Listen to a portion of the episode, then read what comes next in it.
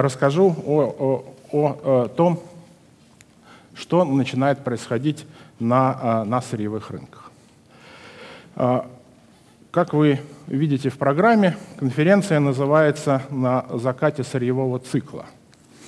А мне кажется, может быть, это излишний академизм, но мне кажется, полезно э, провести различие между традиционными сырьевыми циклами и тем, э, с чем мы э, действительно начинаем сталкиваться на энергетических рынках в наши дни.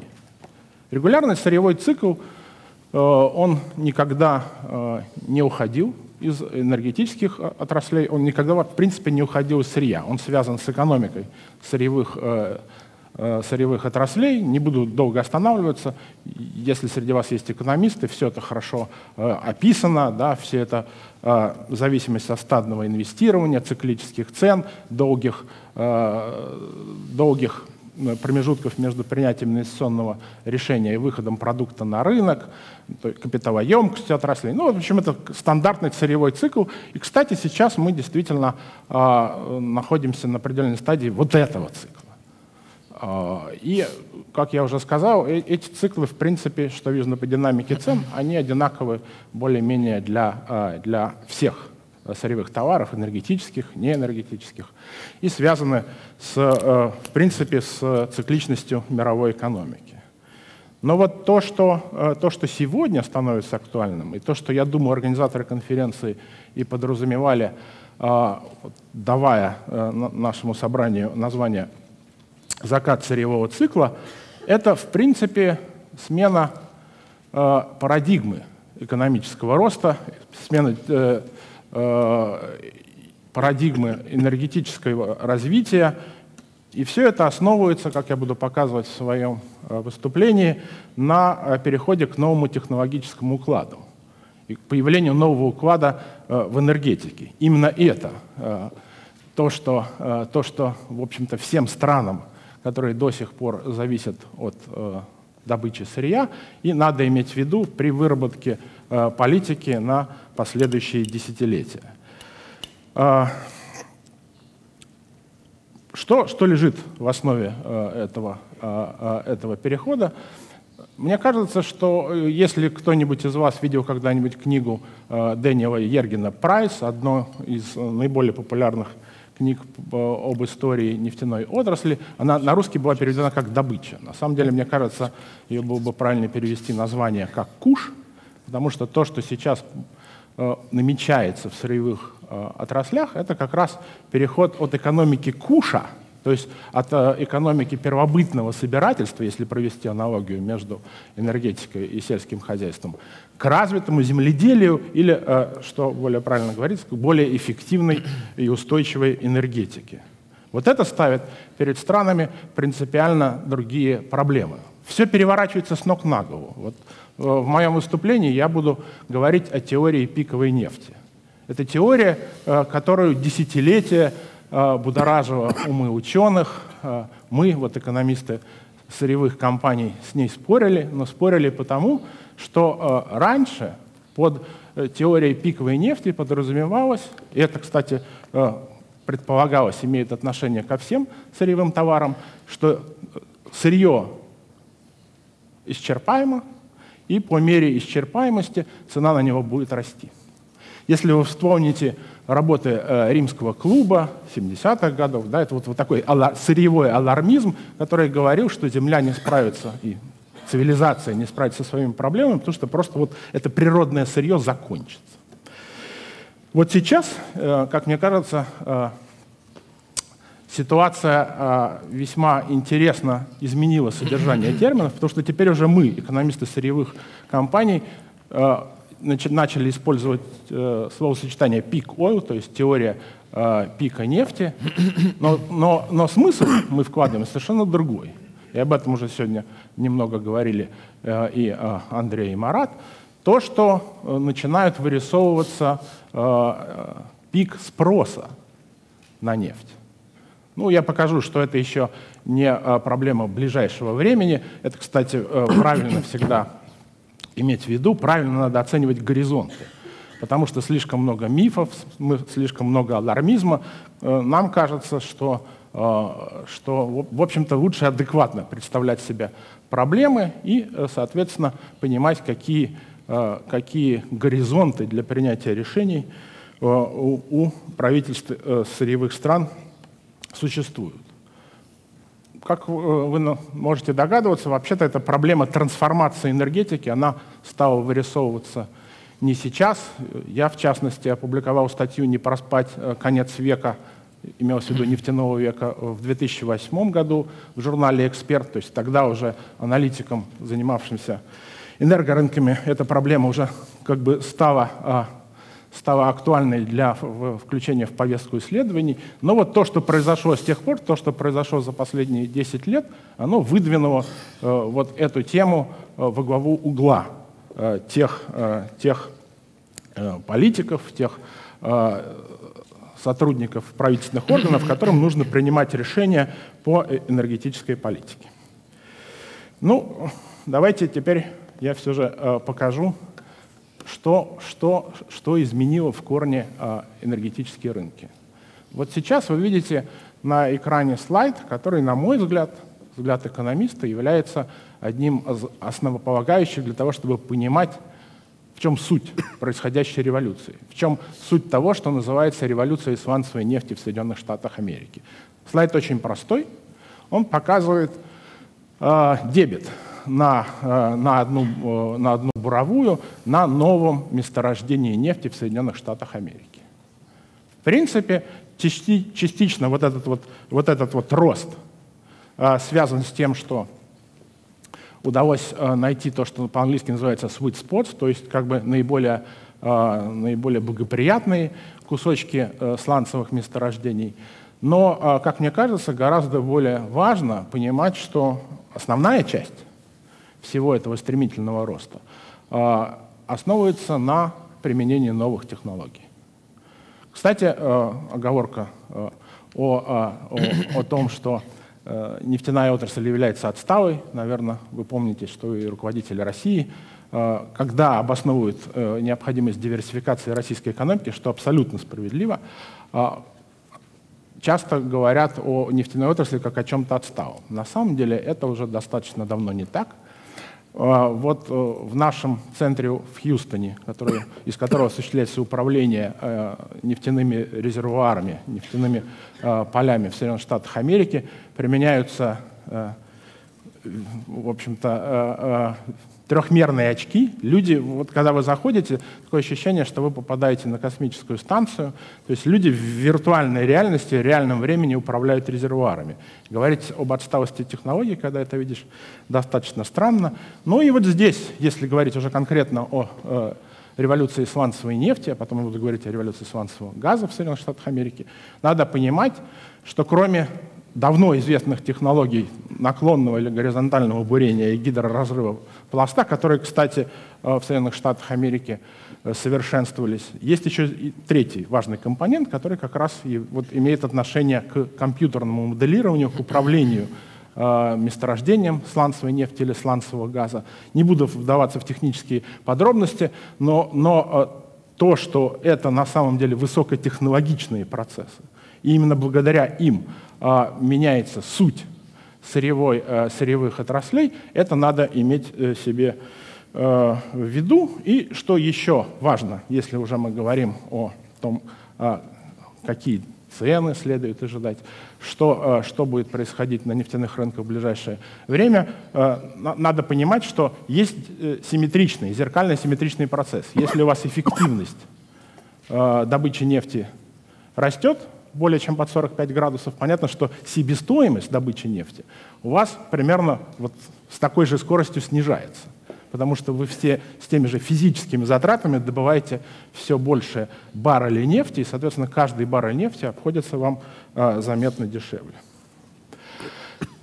Это как раз и изменило, э, изменило нефтяные рынки, изменило ситуацию э, таких э, богатых нефтью стран, как Россия, Саудовская Аравия, прочие страны Персидского залива, входящие в ОПЕК, которые, в общем-то, долгие годы были в очень благоприятном положении с точки зрения использования ренты. Они могли регулировать цену на, на нефть на мировых рынках так, как это выгодно им с точки зрения получения э, высоких, высоких э, рентных доходов. Но вот появление конкуренции, появление нового э, масштабного источника нефти, у которого себестоимость тоже невысокая, но уже не за счет того, что вас наделила природа или кем-то богатыми и дешевыми ресурсами, а за счет эффективной работы за счет применения технологий. Вот это меняет принципиально ситуацию на рынках. И, кстати, э, требуется какое-то время, чтобы даже аналитики, аналитики рынка а, осознали, что меняется. Вот сегодня по-моему, это был Марат, уже упоминал э, о, о том, как ведет себя статистика э, буровых станков, э, используемых в Соединенных Штатах Америки в нефтяной отрасли. Вот если вы посмотрите на эти колонки, это, это и есть та самая динамика. Вот что э, потребовало некоторое время для осознания даже тем, кто непосредственно занимается анализом нефтяных рынков, что возможно вот это стремительное падение числа буровых станков – в конце 14-го, начале 15 -го года, это было связано, как вы понимаете, с падением цены, и э, продолжение, э, продолжающийся рост добычи нефти в США.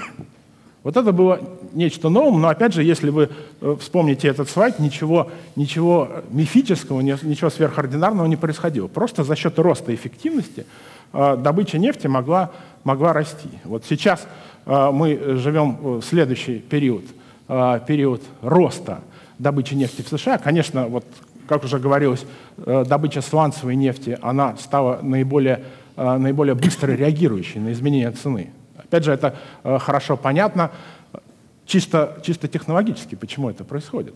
Потому что на осуществление обычного нефтяного, нефтяного проекта, и это вот то, что объединяет нефть с любыми другими сырьевыми отраслями, уходят годы. Средний интервал между принятием решение об инвестировании в проекты выходом нефти на рынок составляет где-то 5 лет для э, шельфовой добычи, может быть и 7 лет. Вот в прошлом году, год назад, было введено в строй самое северное шельфовое месторождение Норвегии, Голиат. И, в общем-то, э, те, кто не занимается нефтяным рынком, были удивлены, как так. Одно из э, наиболее дорогостоящих месторождений вводится в период низких цен. Но это вот опять э, как раз отражение цикличности, потому что решение об инвестировании в этот проект принималось еще в 2009 году. А со сланцевой нефтью все по-другому. На сланцевых месторождениях бурить надо много, но бурение сланцевой, э, скважины сейчас занимает от двух до четырех недель. Соответственно, принципиально изменилась скорость реагирования. И поэтому э, вот э, сланцевая нефть Соединенных Штатов Америки стала совершенно новым, принципиально меняющим все э, сложившиеся отношения на нефтяном рынке явления. Ну и как вы видите, сейчас, э, уже упоминалось, э, осуществляется увеличение числа буровых установок, которые используются в Соединенных Штатах Америки. Но если вы посмотрите, добыча нефти растет еще быстрее. И мне кажется, это важно э, иметь в виду, потому что это опять же говорит о том, что это не просто экстенсивное расширение бурения, а это все тоже э, продолжение э, повышения эффективности э, добычи нефти на новых скважинах.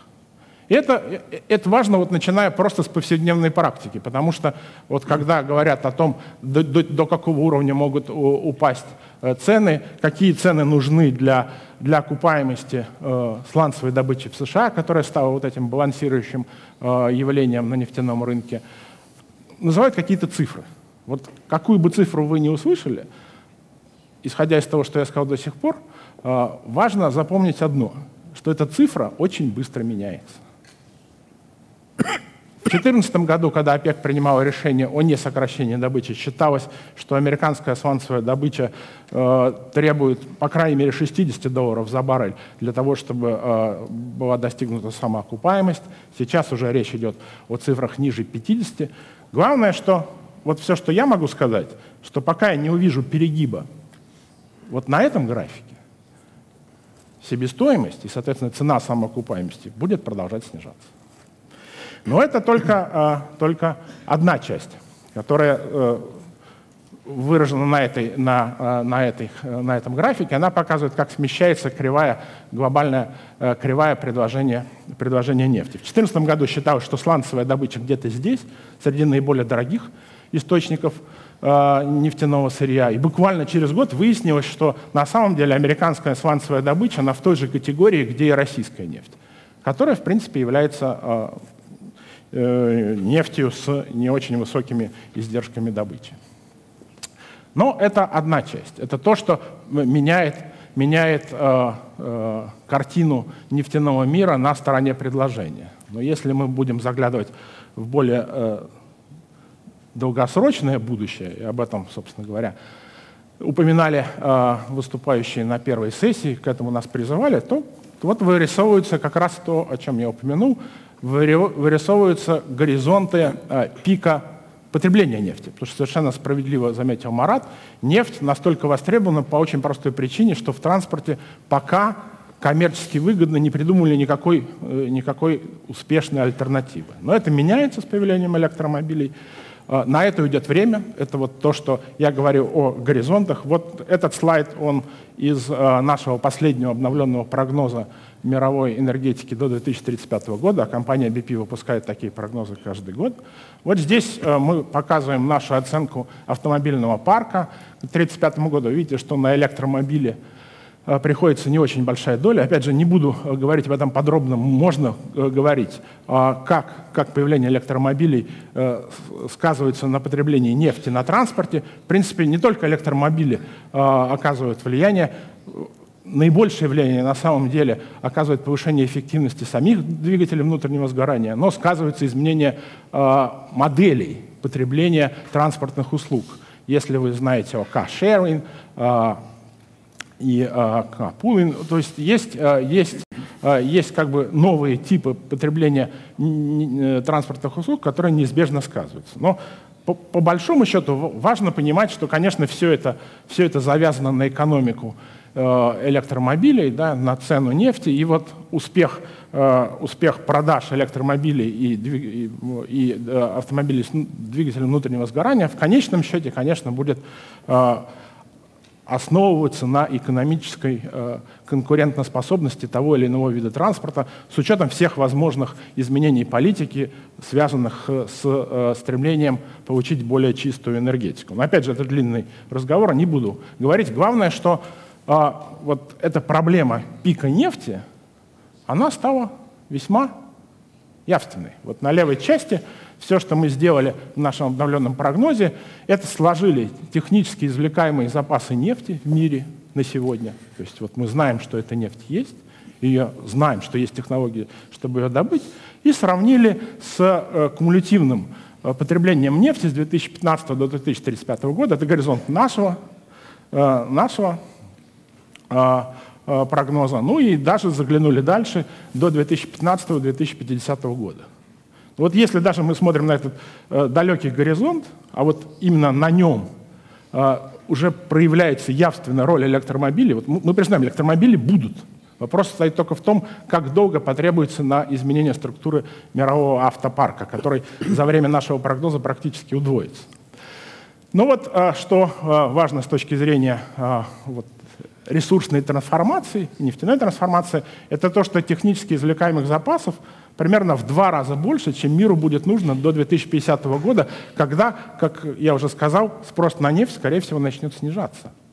До этого времени он растет. Мы до 2035 года пока видим э, продолжение потребления нефти в мире. Но тогда картина меняется. Причем, вот, э, э, по-моему, это был Андрей, он сказал, что спрос на уголь растет. Вот на самом деле это тоже то, что действительно то, к чему мы все привыкли, но что меняется. Спрос на уголь э, уже э, достигает своего пика в нашем прогнозе, на горизонте нашего прогноза до 2035 года. И он начинает снижаться. Мы видим, как снижается потребление угля. Мы видим, как после 2040 года, скорее всего, начнется снижаться потребление нефти. И вот тут, вот для стран таких, как Россия, для э, стран, богатых сырьем, особенно дешевым сырьем, об опыте которых мы услышим от других выступающих на, панели, на панели, э, для них становится актуальный вопрос, а что мы будем делать со своим сырьем? Успеем ли мы монетизировать? Хотим ли мы монетизировать? то сырье. То есть вот нам, нам что-то, вот нам этот куш достался, да? золотая лихорадка сыграла нам на пользу. Но меняется и э, конкуренция на стороне предложения, появляются другие э, э, представители, которые могут с такими же издержками предложить нефть. И а эти страны, это, кстати, вот то, что следует из графиков, которые показывал Андрей об эффективности использования нефти, которым, которым рента такая большая не нужна, их экономики успешно функционируют и в отсутствии заметной сырьевой ренты. А вот что делать этим странам, которые привыкли существовать к ренте и при этом считали, что ну, мы можем регулировать цену на рынке за счет того, что мы будем сдерживать предложение своего ресурса. В чем занимал, занимался ОПЕК многие десятилетия? Являясь одним из наиболее дешевых э, производителей нефти, они сдерживали рост производства. То есть они стремились не удовлетворить мировой спрос для поддержания цен. Но вот тут выясняется, как бы в основе лежало в том, что ну хорошо, не продадим сегодня, продадим послезавтра, если повезет, по более высокой цене. А вот тут-то картина принципиально меняется, вы через там, 30 лет можете уже вообще не продать. То есть это вот то, о чем я писал э, в статье в «Эксперте», о том, что э, слюда когда-то была очень востребованным товаром.